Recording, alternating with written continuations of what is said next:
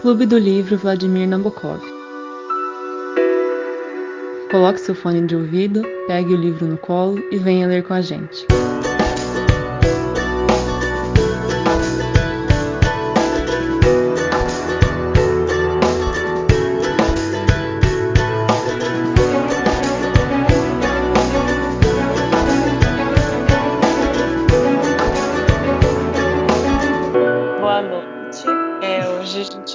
Fazer a última reunião do Castelo, é, desse livro maravilhoso, que eu tenho um grande amor e nunca vou recomendar para absolutamente ninguém.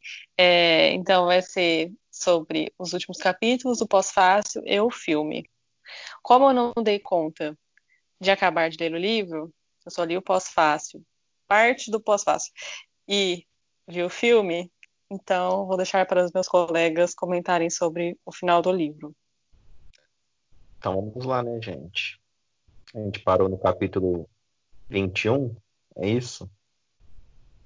Isso, começa no 21. Se alguém quiser puxar o gancho, que eu tô com meu Kindle longe, eu não lembro o que aconteceu, eu posso com- com- comentar um enredo, mas eu preciso de uma puxada de gancho da onde parou. Ah, ele tinha acabado. A Frida tinha acabado de largar ele. Aí ele foi lá com, com um ajudante para aquele lugar lá, qual é o nome? Hospedaria, hospedaria dos senhores. Foi isso. Você não quer continuar, não, João? Vixe, eu acho meio difícil, velho. Eu não tô lembrando, eu não tô lembrando muito, não. Ah, sim. Eu acho que assim, nessa parte é, que ele vai. É isso que você falou mesmo. A, Fri- a Frieda acabou de ir para a hospedaria dos senhores de volta, largou o K. O motivo dela ter largado. Até esse ponto do livro, que a gente fica sabendo, é porque ele foi lá para casa do, do Barnabás, né? Que tem a Olga e a irmã dela, né? A Amélia. E esse foi o estopim, a gota d'água para a Frieda largar ele. Mas nesse capítulo especificamente, especificamente é, a gente tem uma conversa bem longa do, do K com o. A gente tem uma conversa do K com o Jeremias, que é o ajudante, que aí ele vai meio o Jeremias vai expor que ele era amigo da, de infância da Frieda, vai expor que o K não deu o devido valor a ela, meio que vai ficar do lado da Frieda. É, depois chega o Barnabás falando que estava no castelo, aí que, te- que ele esteve em, uma repartição, que ele trazia notícias, mas o que ele trazia era irrelevante perto do que o, o K está procurando, né? A gente vê que ele está ali patinando no gelo ainda. No final de tudo, a gente está quase no final do livro, a gente vê que a burocracia não deixa ele ele avançar. Mas é, surge aí um convite para o K conversar com um dos senhores, um dos senhores do castelo, lá na hospedaria dos senhores, que é o tal do Erlanger. Eu não sei como fala o nome dele. É, nisso, o K começa a correr e o Jeremias também começa a correr para ver quem para tentar chegar antes dele, mas acaba que eles dão os braços e chegam juntos. É, no final desse capítulo, os primeiros a serem recebidos pelo Erlanger é o K e o Gestacker, que é aquele cara lá no começo do livro que pegou o K, colocou numa carroça e levou de volta para o albergue da ponte. É, ou seja, nesse capítulo ele estava lá no lá na neve, lá perto da casa da Olga, teve a conversa com o Jeremias, o Barnabás chega com a notícia, eles correm para a hospedaria dos senhores, e aí culmina no final com eles. é, ele e o Ge- Gestacker sendo convocados para comparecer ao Erlanger.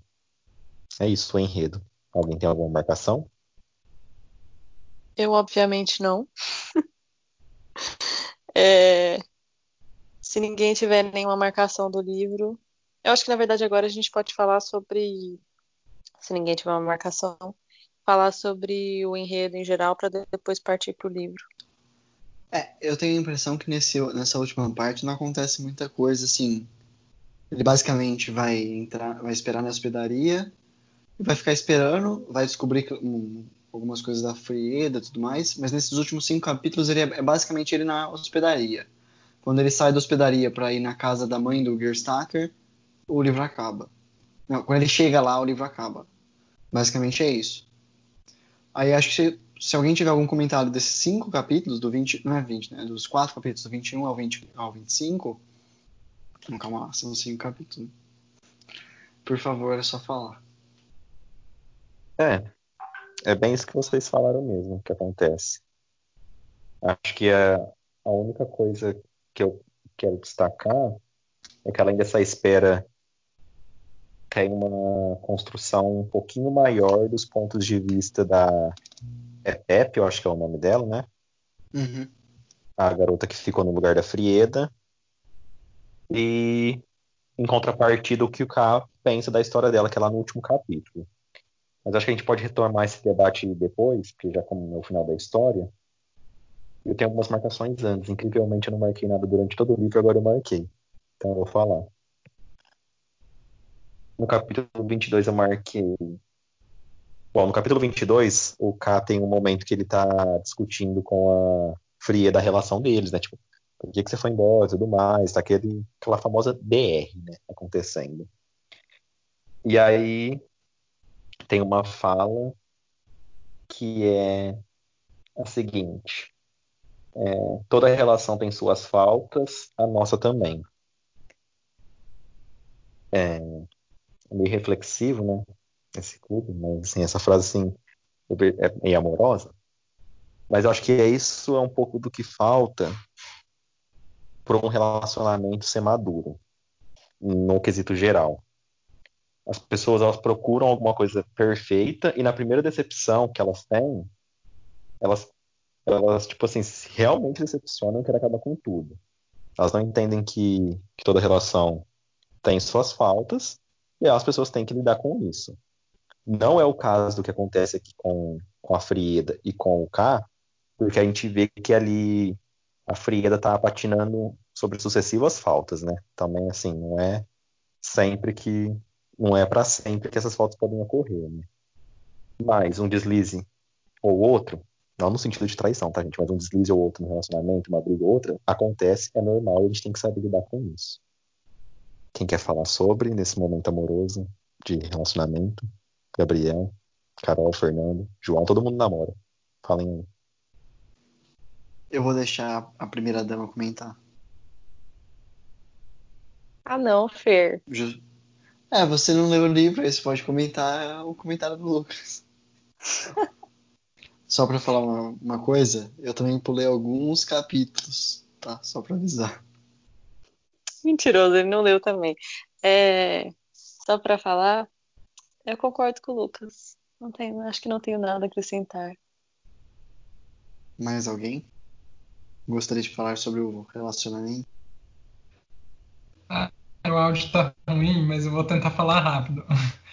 Eu acho que isso. É, tô... tem faltas. E nessas ausências também que o amor acontece. A gente fala que na música, por exemplo, a música não está só no preenchimento, né, nas notas tocadas, mas também nas pausas. Pausa, e é, comparando isso com o relacionamento, né, faz uma falta, faz parte e pode deixar o relacionamento ainda mais forte, mais vívido. Então, eu acho que isso que ele falou. E é algo para a gente sempre pensar tá, achar que o outro é perfeito que ele sempre vai satisfazer aquilo que a gente idealizou. Eu tô, eu tô vendo uma série de palestras com um psicoterapeuta que chama Luiz Hans, é, na Casa do Saber. É um, é um curso gratuito no YouTube. É, ele está falando de, de casal mesmo, de como que as pessoas como casais podem esperar dificuldades tal. Aí ele fala lá, não, não vou entrar no mérito de falar tudo que ele fala, mas ele fala que tem seis coisas que na equação do casamento, né? Que é para ser um casamento ser bom. Aí uma delas é justamente esse negócio de diálogo, né? Das pessoas verem. É isso que o Lucas falou, das pessoas é, verem as faltas e o mais importante é dialogar sobre essas faltas é, pacificamente, não e não ver essas faltas ou, ou sei lá coisas que você considera intolerante em relação ao seu parceiro como algo como algo que ele está fazendo de propósito, sabe? Não é, não é essa a proposta, na maioria dos casos, né? Então, quando você vê alguma coisa intolerante, a, a coisa mais sábia que você poderia fazer é discutir isso com o seu parceiro, assim, não achar que é uma falta de respeito com você, mas você discutir acima de tudo. É isso, concordo muito com o Lucas, né? No final das contas, eu concordo com o que ele falou. Vai, Fer, quero ouvir o que você tem a falar. Bom, ah, tá. Fernando vai falar? Faz a pergunta de novo, por favor, Lucas. Não, eu queria saber a sua opinião sobre sobre isso. De todo relacionamento tem suas faltas, é, isso para qualquer um, e que o, o, se relacionar é saber contornar essas faltas, porque senão acaba, né? Eu concordo, mas eu acho que a gente tem. Muitas vezes a gente acaba olhando para uma falta e ou exagerando o tamanho dela ou minimizando o tamanho dela. Eu acho que o processo de você. de um relacionamento. ele também tem muito de você é, se entender. E, assim, esse é basicamente o meu posicionamento. Eu concordo com vocês que é, existem. É, todo mundo tem faltas, é preciso contorná-las. Aí esse é meu comentário sobre o, o tamanho da, da, das faltas, porque às vezes você acha que a pessoa tem um problema imenso, ou, ou, ou vocês dois têm um problema imenso, mas na verdade é um negócio que todo mundo passa e que você tem que aprender a lidar é, de uma forma ou de outra. Senão você não vai se relacionar com ninguém. E o mesmo acontece às vezes quando você tem um problema imenso e você fala, ah, não é possível, todo casal tem isso. E não tem, é só vocês. Mas, eu ia fazer um comentário que uh, recentemente eu tô, comecei a fazer um curso de negociação por conta de uma. Acho que comentei com vocês de um grupo de mediação que eu entrei. E basicamente, você mediar é você mediar uma, uma negociação. E tudo que a gente faz no nosso dia a dia é uma negociação. Por que, que eu estou falando isso? Porque num relacionamento, o que você faz o tempo todo é negociar com o seu parceiro. Pode não ser a negociação que a gente está acostumado de ver em filmes, que é tipo assim, ah, eu quero pagar 10, ah, mas eu te vendo por 20. Ah, não, então eu, eu, eu pago 12, ah, não, eu te vendo por 18. E fica nesse jogo, mas é uma forma de negociação.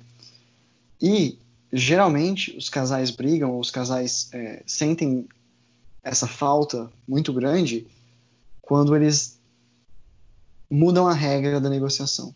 Então, eles param, por exemplo, de tentar atacar o problema como uma equipe e começam a se olhar como adversários. Não, tipo, é isso que eu vou fazer e ponto. Aí o outro fala, não, é isso que eu vou fazer e ponto. E aí um fica esperando que o outro faça concessões. Só que, na verdade, o que eles deviam fazer é os dois trabalharem juntos para resolver o problema. E não ficar esperando que o outro resolva. Acho que é basicamente isso. Próximo comentário, Lucas. Nossa, eu queria falar, por que você fala as coisas de um jeito tão chique, né? Engraçado. Antes de fazer meu próprio meu próximo comentário, quer dizer, eu queria falar, gente, da onde que o Fernando arruma tanto tempo para fazer tanto curso? É impressionante. Então... Mano, ele tá fazendo comparação do curso de negociação com relacionamento. Meu Jesus. Tá. É, Esse é meu namorado. O próximo gente. comentário também é uma frase no capítulo 22, que é: As pessoas sacrificam sem perceber logo a sua saúde por coisas que na verdade não merecem. Isso aqui agora é um momento coach, no sentido tenhamos mais amor próprio, cuidemos mais da gente, não nos sacrificamos por coisas à toa. Nossa saúde vale mais do que isso. Muito fofo. Você adora essas frases de coach, né, Lucas? Sim. Todo livro ele tem uma frase de coach. Ah, eu tenho uma parecida aqui, só que é do capítulo 24. Tomara que tanto, gente. Mas fala assim: mas o modo com que ele parecia indicar que estava esquecendo sua dignidade.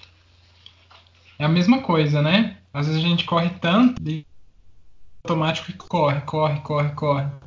E não lembra de quem a gente é, não lembra dos nossos preceitos éticos, não lembra dos nossos valores.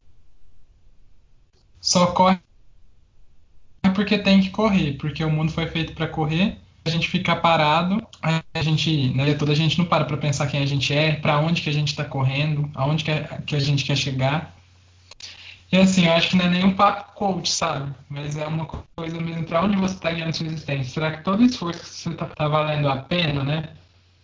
E, e eu acho que isso é, é para se pensar no mundo que a gente corre para obter desempenho. Ai, meu Deus. Corre para obter desempenho.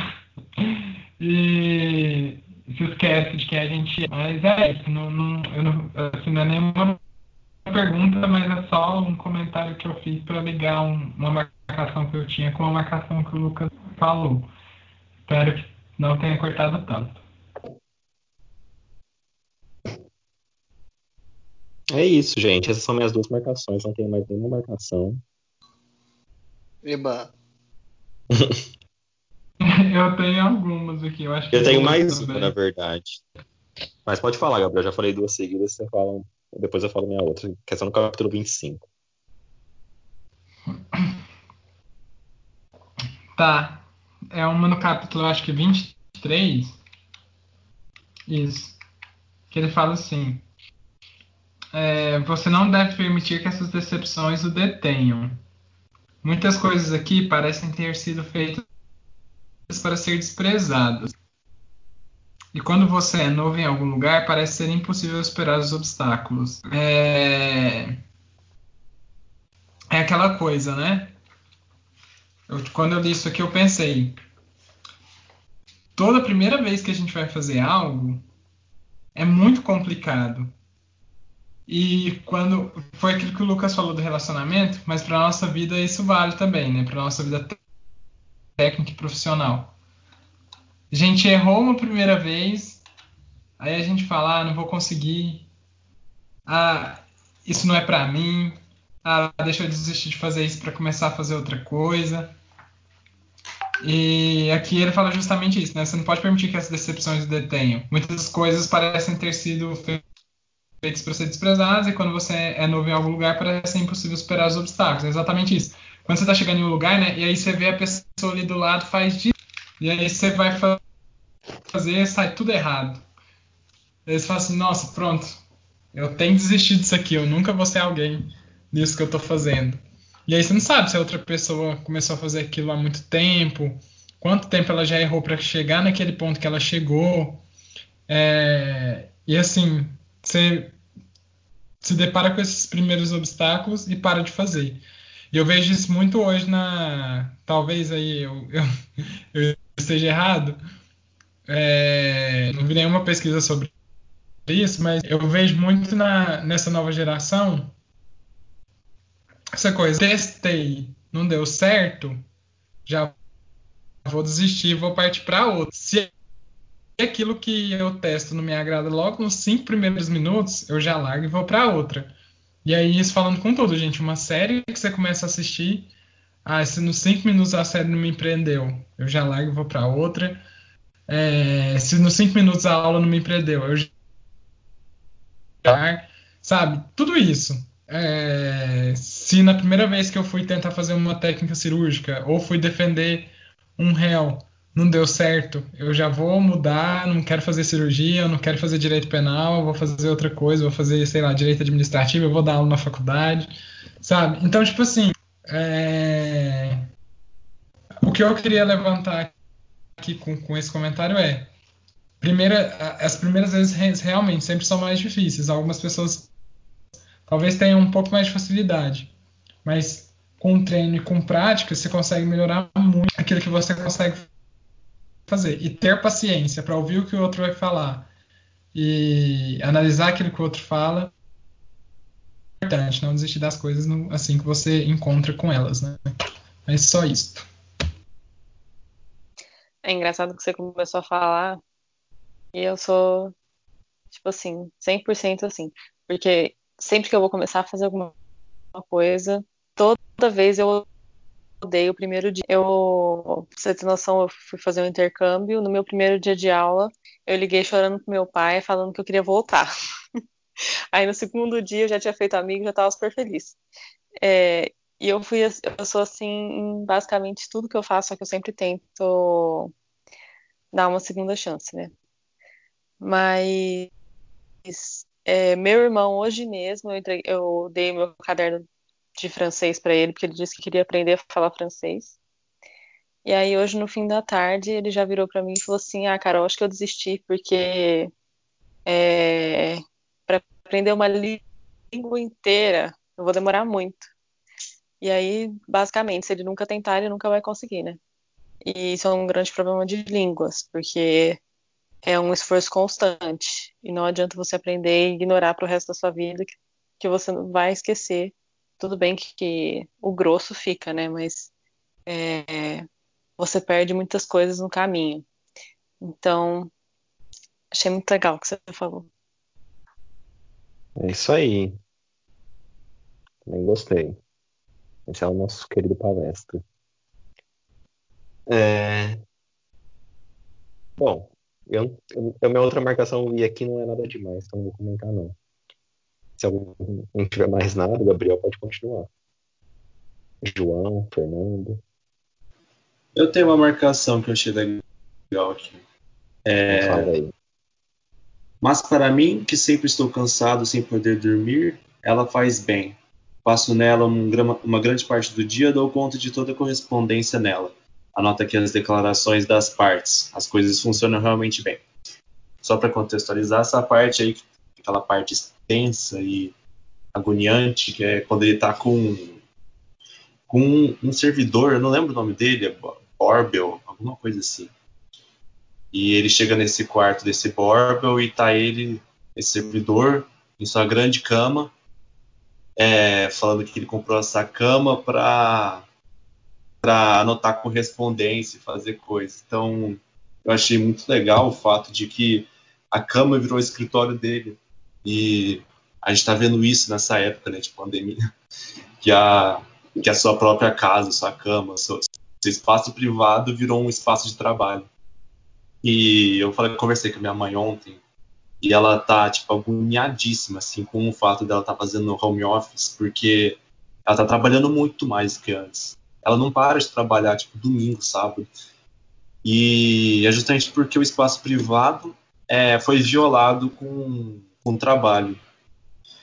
Isso aqui ele retratou muito bem o Kafka. Ele falou, nesse caso aqui, de um servidor que está sendo. está usando uma cama grande que ele comprou. Estava falando aí que ele comprou uma cama grande justamente para dormir. E também, mais importante ainda, para anotar correspondência. Então, eu achei muito atual esse comentário. E o que, que vocês acham disso, gente? Esse, essa violação do espaço privado. É, eu vou acontecendo um ao tempo, né? Oi, João, não escutei. Essa, essa situação é, é, um processo que vem acontecendo há algum tempo, né? Não é exclusivo da pandemia. Mas da pandemia Sim. ficou muito evidente, né? Pode continuar aí. É, eu vou pegar um gancho do que o João falou para fazer dois comentários. Isso de dessas mudanças recentes que em parte se assemelham ao que o livro trata e no final de semana eu fui na Carol e eu conversei com o irmão dela, tá lendo Fahrenheit 451. E é um livro que eu já li, eu, assim, eu não gosto muito do livro em si, mas ele tem uma uma cena, um momento que o Montag, que é o personagem principal, conta que a esposa tinha três telas na sala e queria comprar uma quarta. E nessas telas ela via a família dela.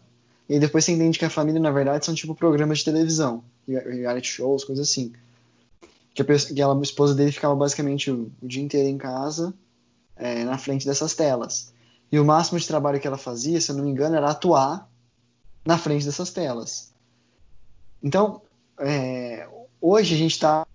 É, é um pouco do que o João falou, do home office e tal, mas eu acho que essa parte da gente estar tá o tempo inteiro olhando para telas é, talvez seja a marca mais característica desse momento, né? Porque assim, trabalhar de casa não é uma coisa nova. Sinceramente, no, no próprio livro, o, o pai do Barnabás de sapateiro, ele trabalha de casa, ele não tem uma sapataria. A loja é um pedaço da casa. Era muito comum antigamente você ter, tipo, é, a, a, vou dar um exemplo familiar, né? Meu tio, ele, tem, ele tinha, há um tempo atrás, uma academia de natação e ele morava atrás dessa academia de natação. Era um, um prédio só. E vários outros exemplos vocês podem imaginar. Então essa separação é uma separação que é, talvez venha com a Revolução Industrial. Não sei. Mas um outro comentário que eu queria fazer é que na verdade hoje a gente não está em home office. A gente está numa quarentena obrigatória. E é um cenário bem diferente. Porque, por exemplo, o home, o home office é pensado para ser é, um horário limitado de trabalho. Existem, é claro que existem respeitos e violações da legislação trabalhista. E no Brasil a gente não tem legislações tão boas quanto a isso, mas em outros países, na Europa, por exemplo, é, você não pode mandar uma mensagem para um funcionário é, atribuindo um trabalho a ele, ou até cobrando um resultado, qualquer coisa relacionada a trabalho, fora do horário de trabalho mesmo que ele esteja em home office. Isso, o home office não é uma, uma permissão para você é, ter o funcionário disponível 24 é, horas por, por dia, 7 dias por semana.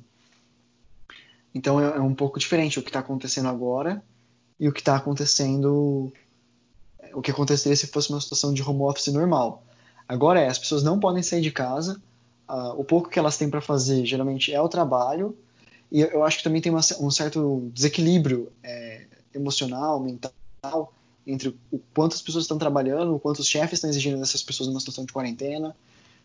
E acho que tudo isso tinha que é, ser pensado com mais calma, porque a situação do jeito que está é insustentável. Uma coisa é você ficar, sei lá, dois, três meses, mas será que a gente aguenta esse ritmo cinco anos? Eu acho que é impossível. Basicamente era esse meu comentário. Eu concordo com o que o João falou, só queria acrescentar essa nuance que é hoje em dia a gente não está num cenário de home office, a gente está num cenário de quarentena com trabalho em doses cavalares. Eu escutei meu pai conversando no telefone hoje e ele falou um negócio que eu achei muito interessante. Triste, na verdade, né? Que ele falou que nessa quarentena a gente está envelhecendo em casa. Porque além da exigência, meu pai trabalha com negócios, né? E todo mundo sabe que tá tudo em queda agora, né?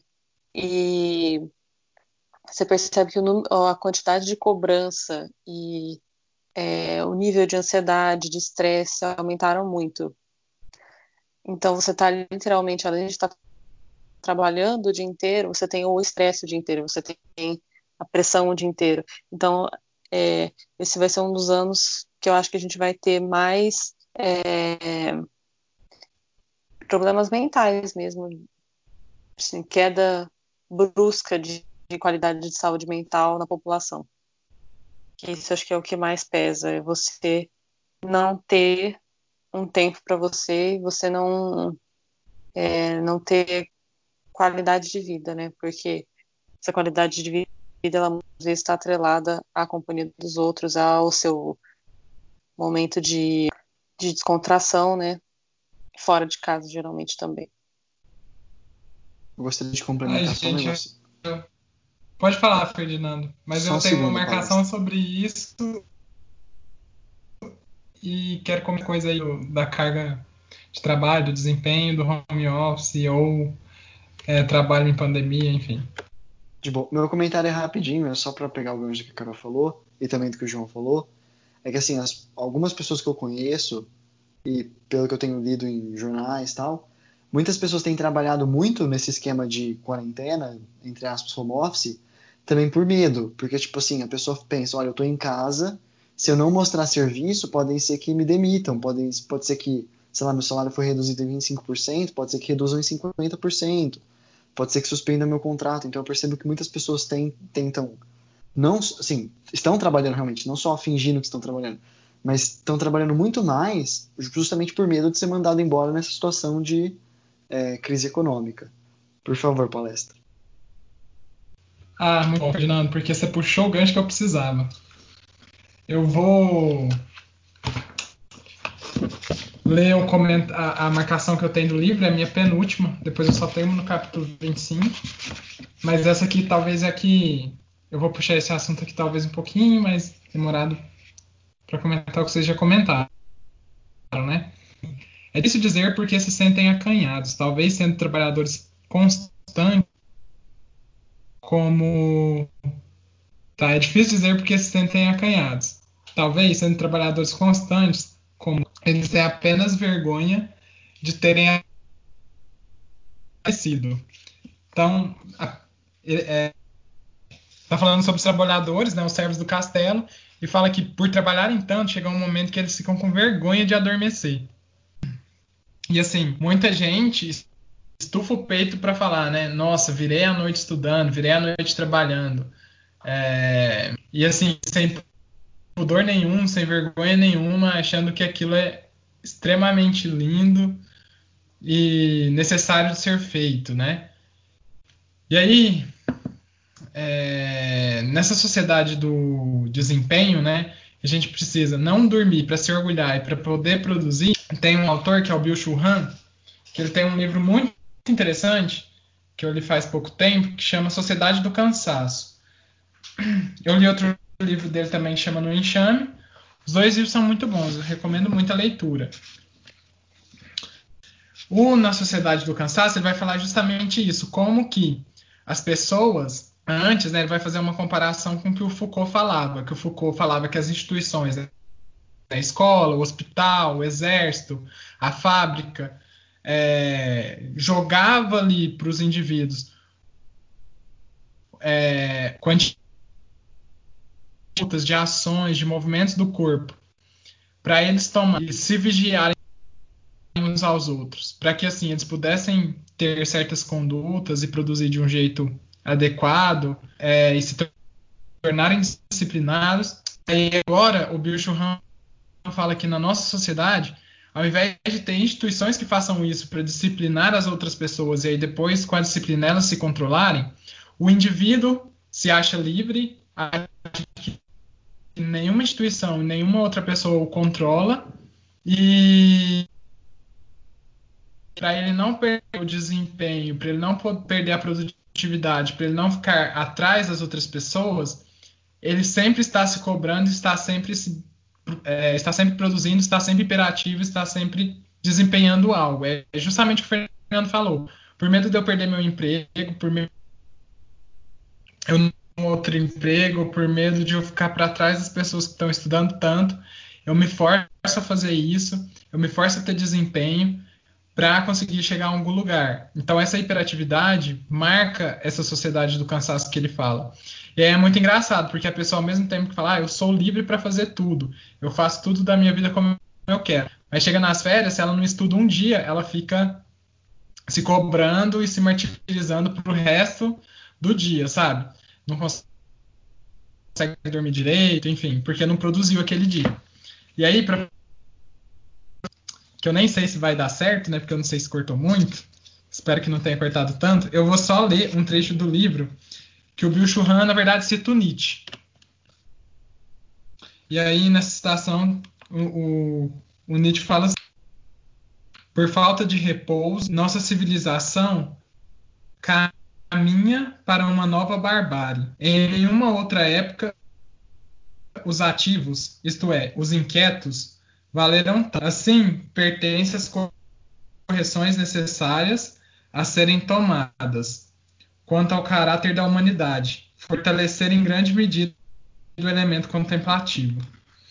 E, para fechar tudo isso, uma frasezinha do Bill Churran que ele fala: o sujeito de desempenho acaba entregando-se à coação livre, a fim de maximizar seu desempenho. Assim, ele explora a si mesmo. Ele é o explorador e, ao mesmo tempo, o explorado. O algoz e a vítima, o senhor e o escravo. O sistema capitalista mudou o registro da exploração estranha para a exploração própria, a fim de acelerar o processo. Então é exatamente isso. Ninguém mais precisa te cobrar. Você mesmo se autocobra para não perder aquilo que você precisa não perder. Alguém tem mais algum comentário sobre o livro? Perdão, não estava conseguindo desmutar. Eu só tenho mais um. Eu vou falar a frase vou deixar vocês comentarem. Ou a gente pode passar para a discussão do filme e fechar com a frase. Tanto faz. Do jeito que vocês preferirem. Que é uma frase lá no 15 do capítulo 25, que o cara está conversando com a senhoria, né? E ela fala assim para ele: Bem, se você não sabe nada sobre o assunto, então não finja saber. E aí eu, eu até pensei nesse debate para levantar aqui, né? De tipo, muita gente que não sabe sobre um determinado assunto, gente, por exemplo, que indica remédio sem saber se o remédio é eficiente ou não. Teve um ensaio clínico duplo cego randomizado, mas que bebe o remédio, fala que o remédio cura. Vocês sabem muito bem quem é essa pessoa. E assim, e, a, e, a, e o conselho da senhora eu acho que vale muito. Né? Se você não sabe, então não diga, sabe? Fica de boa, vai pesquisar. E aí depois a gente conversa, né? É isso aí. É, Se, se, se o áudio do palestra ficou picotado, estamos falando daquele que não deve ser nomeado. O Voldemort brasileiro. Exatamente. Mas sempre falam as coisas com, falem as coisas com segurança, né? É sempre bom procurar antes. É. A... Na casa da Carol, eles costumam fazer um evangelho de domingo. Eles sempre leem algumas, digamos assim, mensagens positivas, uns conselhos, minutos de sabedoria. E aí, no, desse domingo foi o. Basicamente assim: se você só critica alguém, se você puder fazer uma crítica construtiva que vai ajudar a pessoa. Se você não sabe, se você, você vai criticar simplesmente para atrapalhar, não faça crítica. Em resumo, é isso. É que tem aquela passagem. É, cisco no olho do seu irmão e não enxerga a trava que está no seu olho. Então, e aí, né? Ou também, mais popularmente, macaco senta no rabo. Tô brincando. Essa aí eu não conheço, não. Mas a gente pode passar para discussão do filme. Caso os meninos não tenham mais nada, né? Assim. É, eu acho que o Lucas tinha, não tinha? Não. Pode continuar. Eu acho que a gente pode brevemente falar sobre o filme e depois ir pro pós-fácil, porque assim, o que eu achei, o filme ele é bem fiel ao livro, ele tenta, tipo assim, é, ele faz um pouco do que o Lolita faz, de é, seguir o livro a todos os momentos, praticamente. Só que eu diria que ele até, sim, ele é uma adaptação muito mais fiel, porque tem trechos do livro que são expressa, estão expressamente ali, e ele segue a ordem dos capítulos perfeitinho, tem até um corte preto bem tosco quando muda o capítulo, pelo que eu percebi, que a tela fica preta assim, você, meu Deus, parou o filme. Aí não, era uma mudança de um capítulo para o outro. Termina exatamente da mesma forma, que é assim, final. Tipo, o livro é um manuscrito, né? Ele não, não, o autor não chegou a terminar de escrever. Então o, filme termina exatamente da mesma forma. E eu sinceramente achei que a escolha dos personagens foi ok, sabe? Não era exatamente o que eu imaginava, mas sim, se enquadra nas descrições do livro. Acho que não tem nenhuma. Não dá pra falar, ah, uma atuação magnífica, uma direção magnífica. É exatamente o que o, o livro é, só que filmado. O que vocês acharam do, dos Eu tinha imaginado eles bem diferentes, eu achei. Assim, eles são bonitinhos, sabe? Eles são realmente bem chatos, tipo, dá pra perceber que eles ficam no pé do, do Cal o tempo inteiro. Mas eu tinha imaginado. Sei lá, achei que eles não escolheram bem os atores. É, a Frieda também eu tinha imaginado ela, tipo, muito mais magra, muito mais, sabe? Não sei, talvez feia. Tipo, mais Ah, achei que, acabada, tipo assim. sabe, pra idade dela. Ah, eu achei que deu certo a atriz da Frieda. A questão dos ajudantes, eu achei que eles ficaram muito, tipo assim, bobo da corte, só que eles não têm cara de serem tão burrinho assim, sabe? Porque no livro parece que eles são realmente muito crus, sabe? Aí eu, eu tinha imaginado pessoas assim, mais acabadas também. Novas, mas bem acabadas. A Frieda, eu achei que ela, ela era bem magra, assim, no filme. É que é tão fidedigno que o, livro, o filme é tão ruim quanto o livro, sinceramente. Mas é Exatamente. em questão de cenário, eu achei que ficou muito bom. É, um, um dos únicos elogios que eu tenho pro Kafka, pro Castelo, é que eu achei que mesmo com poucas cenas descritivas, ele conseguiu passar muito bem os cenários. É, é, assim, principalmente porque eu senti que a, o filme correspondeu exatamente ao que eu tinha imaginado. Sim, o que é difícil no livro são os longos diálogos, né? São conversas muito burocráticas. Eu acho que até o João tinha comentado isso, que a linguagem parece justamente ser intencional dessa forma, né? Um personagem que fala por páginas e páginas, uma conversa que não chega a lugar nenhum, parece que não adiantou nada, tudo, tudo aquilo que ele falou, é, é, não leva o K para nenhum lugar diferente. Então parece muito com a burocracia, né? É cansativo, é travado, às vezes é difícil de entender, você se perde, você tem que parece muito com essa questão da burocracia mesmo. Então parece que a forma do livro, como foi pensado, como foi estruturado, tem muito a ver com, com essa parte burocrática mesmo, né? Mas enfim, sobre o filme eu acho que é bem isso mesmo. Eu achei esses cortes com tela preta que o Ferdinando falou bem loucos. E, e acho que o meu áudio está chegando atrasado para vocês. Mas eu não tenho muita coisa a acrescentar sobre o filme, não. Eu achei que realmente, eu acho que de todos os filmes que a gente assistiu foi o que mais pareceu com a obra.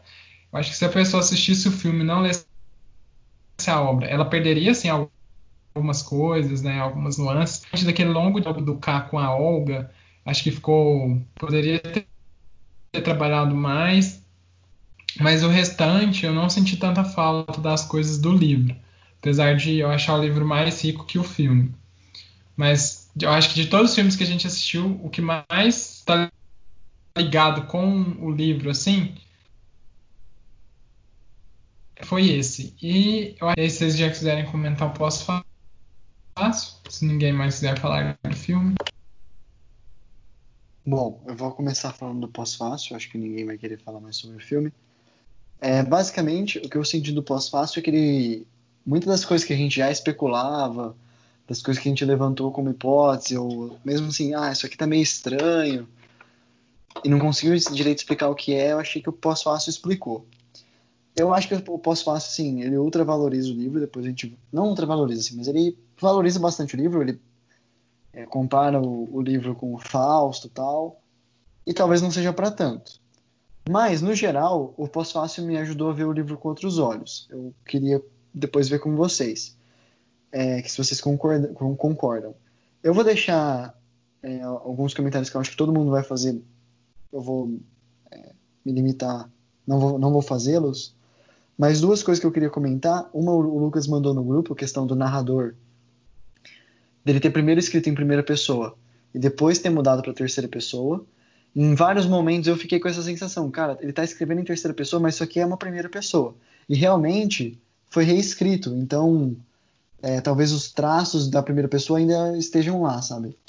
Isso me deixou assim aliviado que eu não fugi das aulas de literatura da quarta série, mas também me ajudou a, a entender o porquê disso, né? É, realmente ele é uma história que vai se vai mudando ao longo, provavelmente porque ele não terminou de escrever.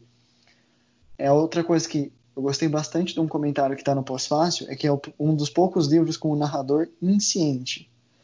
Que é um narrador que ele não sabe muita coisa. Ele, tipo assim, ele acha, ele espera, ele é, não tem certeza, ele fala um negócio para ser engan... ele não sabe direito o que, que o, os personagens estão pensando. Ele tá em todos os lugares, mas não consegue compreender o que os personagens fazem, ah, como eles agem, como eles pensam. Isso é muito interessante. E aí, meu último, o último comentário que eu vou fazer, se vocês não fizerem os outros que eu tô pensando, é a questão, e eu já vou jogar a pergunta para vocês. A questão do livro ter tido, o livro é um manuscrito, manuscrito que ficou com o Max Brod, como o palestra já tinha, já tinha explicado.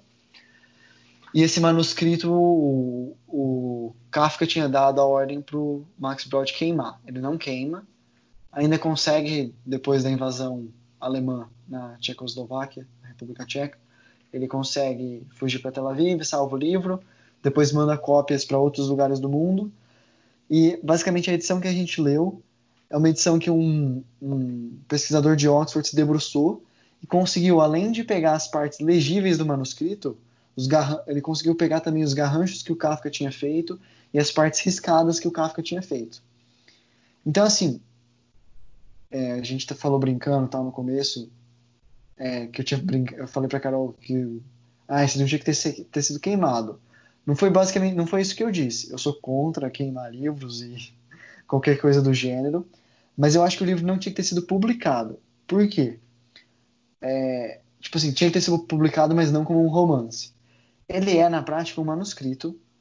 Ele é um livro que você pode, talvez, basear um trabalho acadêmico sobre a obra do Kafka, mas ele não entrega o que se você espera de um romance, e ele também não entrega o que o próprio autor esperaria do livro dele, porque ele não terminou. E ele não queria que o livro fosse é, amplamente divulgado, amplamente publicado, sabe? Eu acho que assim seria uma forma de, ao mesmo tempo, você é, não publicar como um romance. Seria uma forma, ao mesmo tempo, de você preservar os desejos do autor, mas também preservar a contribuição que ele fez à literatura. Essa é a minha visão.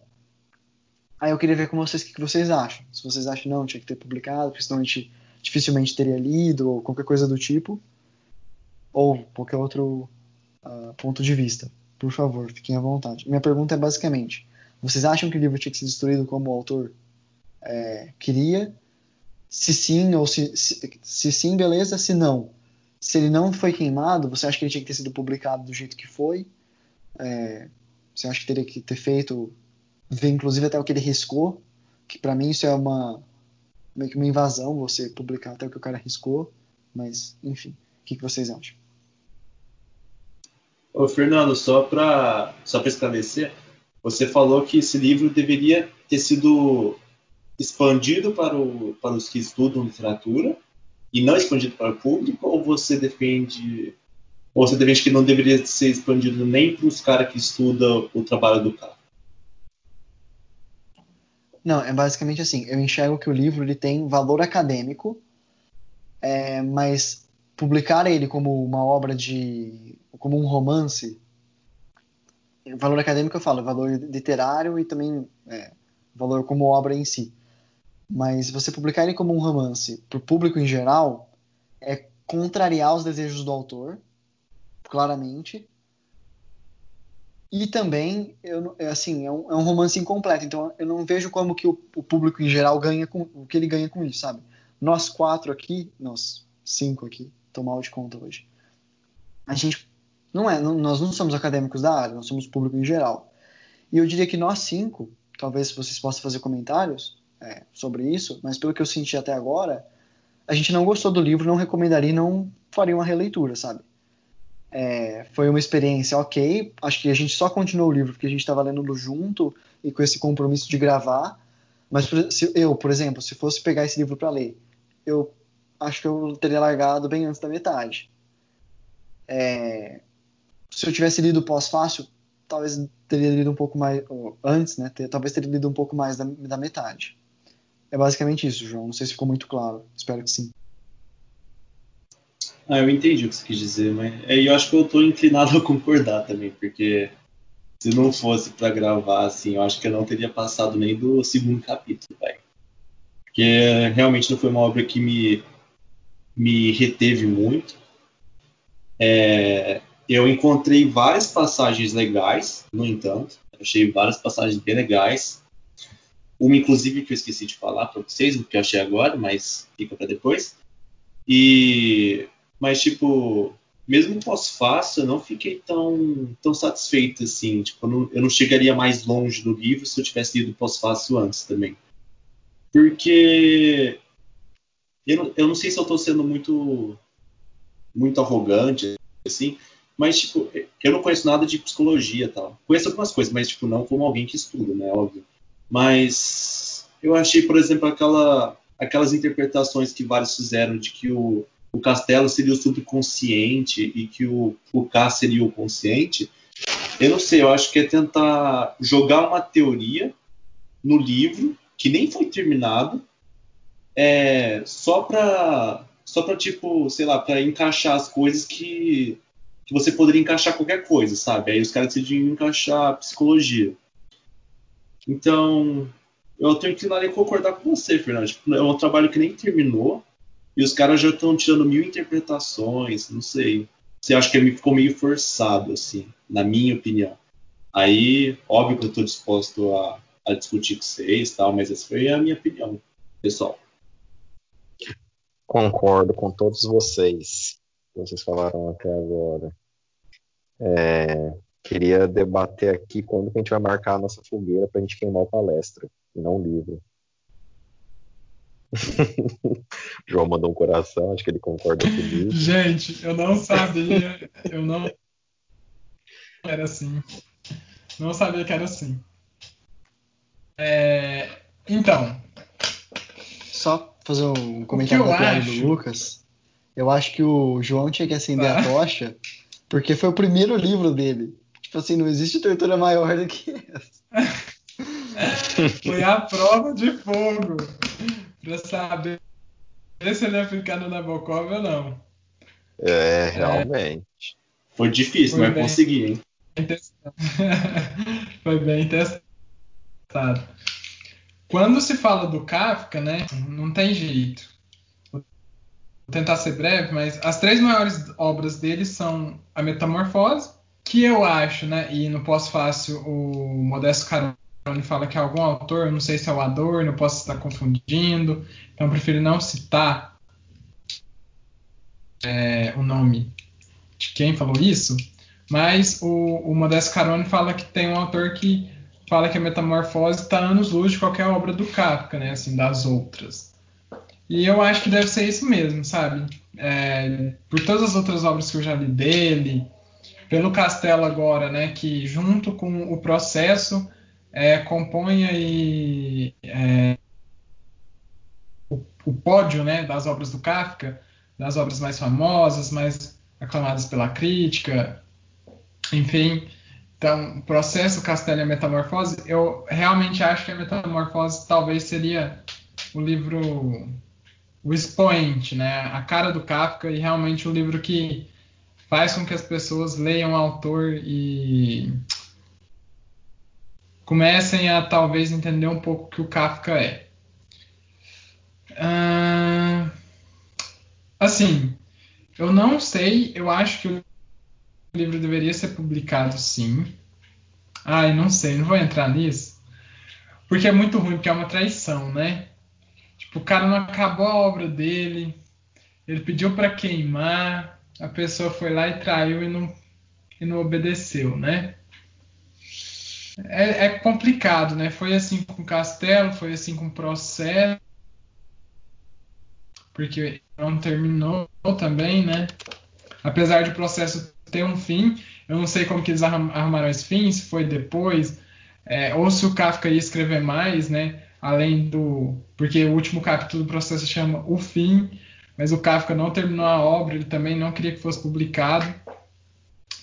Então, assim, eu, eu acho complicado, sabe? Falar assim, ai, não dá para ler, porque é um autor muito importante, é um autor que pode fazer muita diferença nas discussões literárias, mas ao mesmo tempo eu fico receoso de falar assim, de ler, sendo que ele não queria que publicasse.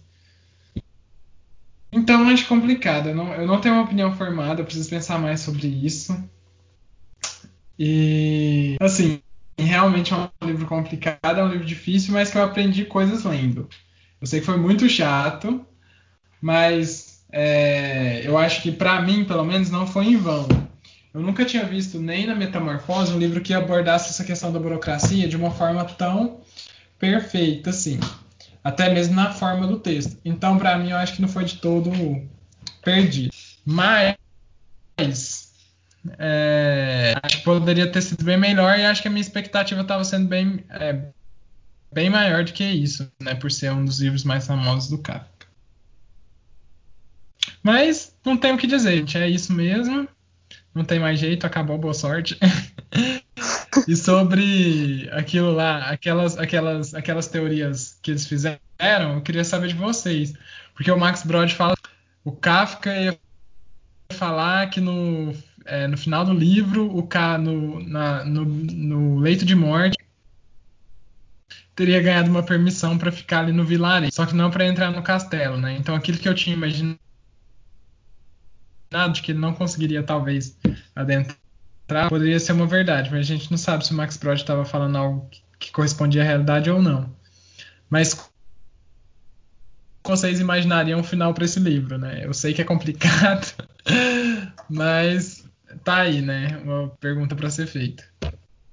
É, eu tenho só um comentário, isso que você falou do que o. é, eu estou tentando ler em casa diversas é, interpretações, esse foi o comentário que eu não, não fiz, não vou fazer, porque eu acho que vai surgir espontaneamente.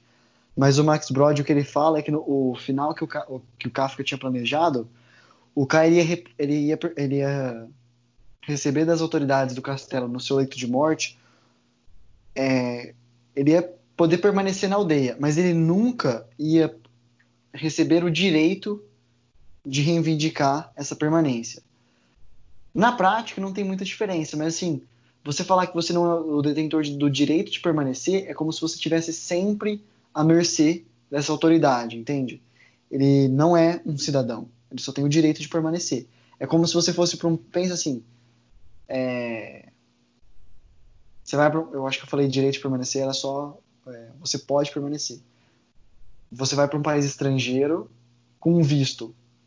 Você não tem o direito de permanecer no país. Você pode circular em, de determinadas formas, mas a qualquer momento você pode ser é, mandado embora. Pode ser. O termo técnico não é mandado embora. O termo técnico seria expatriado, sei lá. Alguma coisa nesse Extraditado. sentido. Extraditado. Extraditado. Muito obrigado, Lucas. Mas o dif diferente seria se você fosse um cidadão do país, que aí você tem, não, você realmente tem o direito de permanecer naquele país. É, claro que existem casos de exílio, exílio forçado, mas é, são situações muito excepcionais. Basicamente era esse meu comentário sobre o comentário do palestra, sobre o comentário do Max Brod, sobre a obra do Kafka. É, eu achei assim que realmente isso pode acontecer né? É... Só que, como ele já estava no, no, no, leito de morte, assim, ah, não vai fazer tanta diferença ele reivindicar, nem vai ter força para reivindicar isso, né? E ele vai morrer logo. Tipo, não, eu acho que, pelo que o Kafka falou ali, ele não teria nem condições de talvez ser expulso, né? Pelo curto espaço de tempo. Não sei, teria que terminar, ele teria que ter terminado de escrever e a gente ter lido essa outra parte, né? Mas é, o que eu acho mais interessante é essa não possibilidade de entrada no castelo, né? Mesmo quando ele já está no fim da vida, e aí talvez todo o esforço que ele fez, que foi de ficar com a Frieda para tentar um contato no castelo, é, conversar com as irmãs do Barnabás para ter um contato no castelo, é, se apegar ao Barnabás, E aí, é, tentar conversar com a mãe do Hans, né? Depois que ele queria, para entrar no castelo. Então, todos esses esforços que ele teve para ter essa conversa oficial, para conhecer o castelo, parece que mesmo no fim da vida ele não teria o gosto de ter essa permissão, né? É, mesmo no lei de morte, isso era privado dele. Então, é aquilo que o Fernando falou, parece que tem uma autoridade que está acima da capacidade dele de poder intervir na situação prática da vida. E aí o Fernando falou da, do direito de reivindicação de estadia e moradia, né, talvez circulação, mas o direito também de ir e vir e ir para o castelo, né? É, e aí ele não conseguiria isso nem no fim da vida. E eu acho que foi essa forma como eu tinha imaginado, né? Uma autoridade intocável, inacessível, burocrática e que está distante e não considera as necessidades da população. Então, e aí eu acho que aí sim o livro mostra isso muito bem. Por isso que eu falei que eu nunca vi um livro com essa temática expressar algo tão, talvez tão interessante. Se acabasse agora se o Kafka colocasse ele entrando no castelo aí, talvez aí seria uma quebra de expectativa e, e aí eu não sei o que imaginar. Eu tenho outra pergunta para fazer, que é o personagem principal do processo, que a gente não leu, ninguém aqui leu, se não me engano, chama Joseph K. Joseph K, né? E o nosso personagem, o personagem desse livro chama K. Será que o final do castelo não é o processo? Fica a dica pro ciclo 4. Nossa, pelo amor de Deus, Sir. O povo vai querer te matar. Exatamente. Ninguém vai querer ler Kafka depois dessa onda. Mas eu acho que eu sugeriria a gente tentar ler um processo sim. para talvez brigar mais ainda com o Kafka ou fazer as pazes de vez com ele, né? Apesar de o livro não ter final. Eu acho que dava para ter resumido esse livro assim para um conto, sabe? Ia ficar menos chato de ler. Apesar de ter aquela questão de, é, de os diálogos longos demonstrarem assim a, a questão da, da lerdeza da burocracia, né?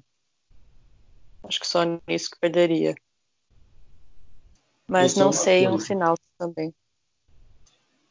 É, só uma coisa, eu acho que eu não, não sei se eu estou tão certo agora se o livro devia ser publicado ou não. é, uma, é uma coisa muito espinhosa, assim, mas tipo. Só uma coisa que me vem à mente assim, é que esse livro ele ganhou muitos. Ele ganhou muitos admiradores, assim. É, até falar no pós-fácil que é a tríade do Kafka, né? O processo, o castelo e a metamorfose. Então, se ele não fosse publicado, não teria ganhado tantos admiradores. E as pessoas gostaram desse livro, né? Então, não sei por que privá-las desse dessa leitura. Enfim, apesar de não ser a vontade do leitor do Kafka e tal, mas eu acho que eu tô que nem o palestra agora, tô meio indeciso com essa decisão. Então, só estou tirando aquela minha afirmação que eu fiz antes de que eu não, não deveria ter sido publicado. É que se você for utilitarista, né, o livro fez mais bem para mais pessoas do Exato. que mal, né? E, tipo, o Kafka é uma pessoa e aí o, o livro fez bem para mais pessoas. Só que ao mesmo tempo tem aquela coisa do direito à privacidade, né? E o Kafka não queria que fosse publicado. Então você fica naquela sinuca de bico. Você fala, ah, mas será que era para eu realmente ler isso? O cara não queria que eu lesse. Depois ele vai voltar aqui e puxar meu pé de noite. Então, sei lá. Mas é, é complicado mesmo. Tipo, eu. Se o Kafka aparecer. O problema é que eu leio, pé, né? Eu dou um tapa na cara dele porque isso é uma coisa tão ruim. Brincadeira. Eu, vou eu fazer passo o endereço do palestra ah. para ele ir lá puxar o pé do palestra. É. Eu vou fazer eu aqui um papel eu, de advogado. Eu falaria para ele: eu não passaria do primeiro capítulo, eu não iria ler, é culpa do Gabriel. Vai puxar o pé dele. Fazer aqui um papel de advogado do diabo. é que o utilitarismo ele foi usado para justificar, ele pode ser usado para justificar muitos, é, digamos assim, massacres da humanidade. Né? Então, tipo assim, Hitler poderia usar o utilitarismo para justificar o que ele falava. Basicamente, a teoria do espaço alemão é isso. É, o Dória, quando propôs aqui distribuir ração para os moradores de rua, a, ética, é, é ético do sentido utilitário da palavra, então o utilitarismo é um erro estatístico na ética, né? Só queria falar isso. Exatamente. Nossa senhora. Eu não, eu não gosto da corrente. eu não gosto muito da corrente utilitarista, apesar de que muita, muita gente é, é, fala dela, gosta, né? E tem autores aí, o John Stuart Mill, né, que é muito respeitado e tal, mas eu particularmente não gosto. É, eu tenderia a defender é, a privacidade do Kafka, né, o desejo da pessoa. É, é, o desejo da pessoa acima de tudo, né? Ah, mas é difícil também, será? É, não sei, gente. Porque tem desejo que. Mas esse desejo do Kafka é possível de se realizar, né? E não, e não vai fazer mal a ninguém. É, não sei. Realmente. Muito difícil. Não teríamos nem o processo nem o castelo, né? Só a metamorfose. Enfim. Que já é um baita de um livro, né? Não, com certeza. Tem outros também, né, que eu acho que ele publicou em vida. O Na Colônia Penal, o Veredito, Um Médico Rural, que são livros muito bons mesmo. Mas perderíamos aí dois grandes livros, né? Que é o Castelo e o Processo. Pelo menos para a crítica, né? Literária. E Grande aí, para mim, eu não tenho meio termo, sabe? Sim, mas eu não para mim não tem meio termo. Se, não, é, se o Kafka não queria que ninguém lesse, aí para mim nem a crítica não pode ler e nem a população geral não pode ler. Porque aí eu acho que tem que ser respeitado o direito dele em si, independentemente se a pessoa tem um grau acadêmico, para mim, é, aí é o direito da pessoa. Com isso, a gente está encerrando o debate sobre o castelo, graças a Deus. Que livro? Exatamente. Passaremos Nossa, para gente, o próximo livro. Finalmente chegou no meu livro. Mas o Fernando perguntou que nota que a gente dá pro livro, pro castelo. Não precisa responder Ah. se não quiser. De cinco estrelas? Ou uma nota de 0 a 10? Eu não sei. Como. De cinco estrelas eu dou duas.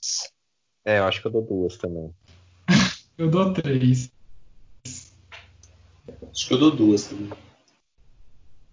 É, infelizmente. Eu acho que eu dou duas também.